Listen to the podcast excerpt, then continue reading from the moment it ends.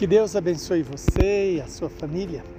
Santifique pela fé, na esperança e no amor que vem de Deus. Hoje o Evangelho é Lucas 21, 12 a 19. Naquele tempo disse Jesus aos seus discípulos: Antes que estas coisas aconteçam, sereis presos e perseguidos. Sereis entregues nas sinagogas e postos na prisão sereis levados diante de reis e de governadores por causa do meu nome. Esta será a ocasião em que testemunhareis a vossa fé.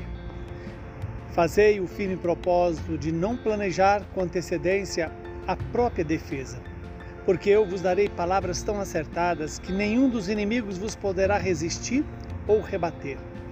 Sereis entregues até mesmo pelos próprios pais, irmãos, parentes e amigos e eles matarão alguns de vós.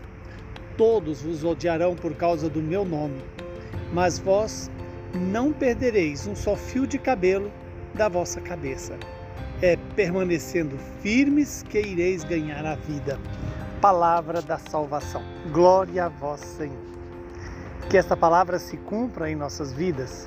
E aqui, este evangelho deixa para nós claro que a vitória é garantida pelo Senhor mas Ele não vai nos dispensar da luta e do testemunho, do testemunho na fé, na esperança e na caridade. Essas virtudes devem seguir a vida diária do cristão. E quando o Senhor nos apresenta a questão da perseguição, claro que não se trata apenas da perseguição que gera a morte do corpo, né? Hoje nós temos uma série de tipos de perseguições. A perseguição moral, a perseguição ideológica, a perseguição é, do próprio pecado, das, das malícias do inimigo, que em todo o tempo nós encontramos essa perseguição aos filhos de Deus. Que hoje Deus nos dê essa sabedoria e o discernimento de não ter medo das perseguições, não fazer causa para ser perseguido, mas também não fugir das perseguições no sentido de acovardar, é, recusar testemunhar o nome do Senhor.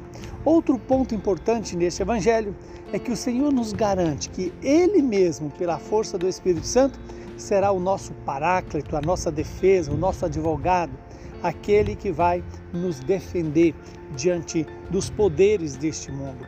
Lembremos que os poderes deste mundo não estão só na esfera da política, né? É, mas sim também na esfera espiritual. Que Deus nos conceda a graça de perseverar. Aliás, a palavra central deste evangelho de hoje é quando Jesus diz: é permanecendo firmes que ireis ganhar a vida. Ora, o que é permanecer firme se não permanecermos na verdade? Na verdade, que é o próprio Jesus. Na verdade, que é o ensinamento da igreja. Na verdade, que a tradição da igreja nos traz e o magistério nos confirma sobre é, como chegar à vida eterna, a vida em Deus, nosso Pai. Que o Deus Todo-Poderoso nos abençoe, nos santifique, nos livre do mal e nos conceda a perseverança nesta mesma fé que São Francisco Antônio Fazani vivenciou na, na sua dedicação exclusiva ao amor, ao amor a Jesus, o amor aos irmãos, ao amor àqueles que Deus coloca em nossas vidas. Diz São João Paulo II acerca de São Francisco. Ele fez do amor que nos foi ensinado por Jesus o parâmetro fundamental da sua existência.